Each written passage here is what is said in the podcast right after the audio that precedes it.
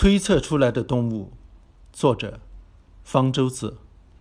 人类经常被称为社会性动物，但是和蜜蜂、蚂蚁、白蚁之类的社会性昆虫相比，其社会性就不值一提了。社会性昆虫的成员不仅在工作方面有天生的严格分工，而且连生殖也分工了。只有一只后负责繁殖后代，其他的雌性昆虫则都丧失了繁殖功能。成为忙碌的工作者，这种现象称为真社会性。它是怎么进化出来的呢？这些社会性昆虫有一个与其他昆虫不同的特征：它们并不是只生不养，而是花费了很多时间照料后代。因此，美国密歇根大学生物学家理查德·亚历山大在1974年提出了一个观点，认为时间延长的母爱是进化出真社会性现象的主要因素。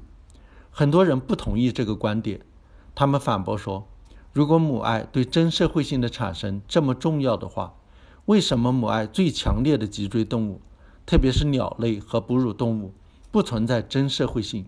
为什么只有昆虫才有真社会性？”亚历山大本来可以回答说，他并没有说母爱是产生真社会性的充分条件，有了母爱就一定会产生真社会性，而且跟昆虫相比。鸟类、哺乳类的种数少得多，其进化史也短得多，可能还没有机会进化出真社会性出来。但是亚历山大却采取了一个非同寻常的举动，他根据自然选择的原理，预测如果存在一种真社会性的脊椎动物的话，将会有什么样的特征。亚历山大根据白羽巢的情形，归纳出一种真社会性脊椎动物的窝必须有什么特征。它必须是非常安全的，否则等于是为天敌提供粮仓。为了适应不断增加的群体数目，它必须是能够扩展的。它的附近必须有充足的食物，这样群体的成员才不至于为了争夺食物而竞争。食物必须是不必冒什么风险就可以轻易得到的，群体的成员才不会因为怕担风险，谁也不愿觅食。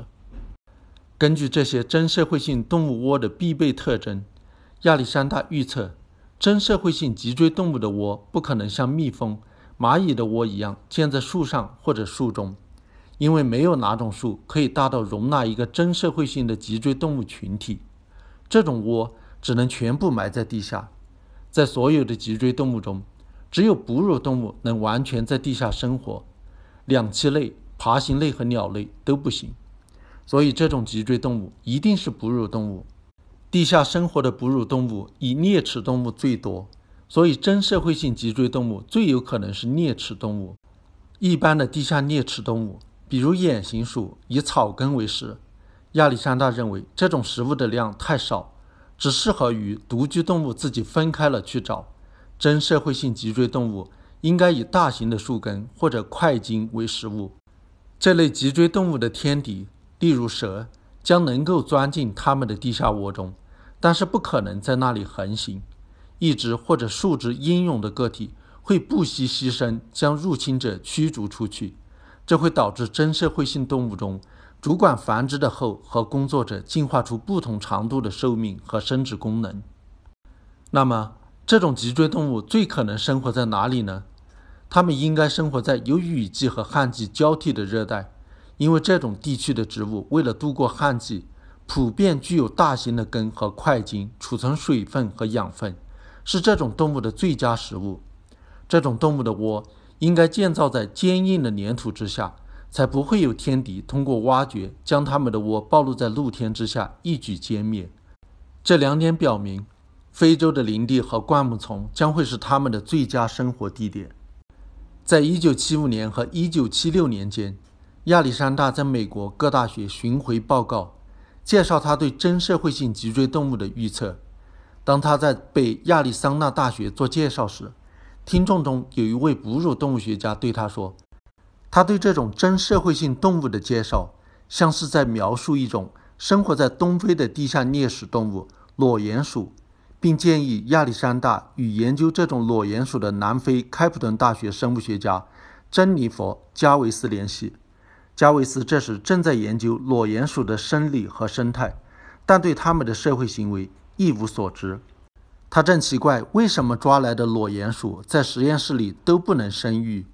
在收到亚历山大的来信后，才想到它们可能是真社会性动物。一九七七年，加维斯在野外挖了一窝四十只裸鼹鼠，在实验室中养育。经过三年的观察，证实了裸鼹鼠的确是一种真社会性的脊椎动物。在野外，裸鼹鼠一窝大约有七八十只，能多达三百只，但是只有一只鼠后和一到三只雄鼠能繁殖。其他都是不育的公鼠，而它们的习性与亚历山大预测的完全相符。后来，加维斯及其学生又发现还有一种非洲鼹鼠——纳米比亚的达马拉兰鼹鼠，也是真社会性动物。它们的个头较大，成员数量较少，一窝最多四十只，但是其习性也符合亚历山大的预测。神创论者往往指责进化论无法预测。只会当马后炮，不是科学。某些物理学背景的人士也喜欢说，进化论不像物理学那样能够做精确的预测。言下之意是说，进化论即使是科学，也是属于比较低等的。生物现象要比物理现象复杂得多，预测也困难得多。但是，进化论史上也有过许多精彩的预测。亚历山大对真社会性脊椎动物的预测。以及达尔文对天鹅的预测，就是很好的例子。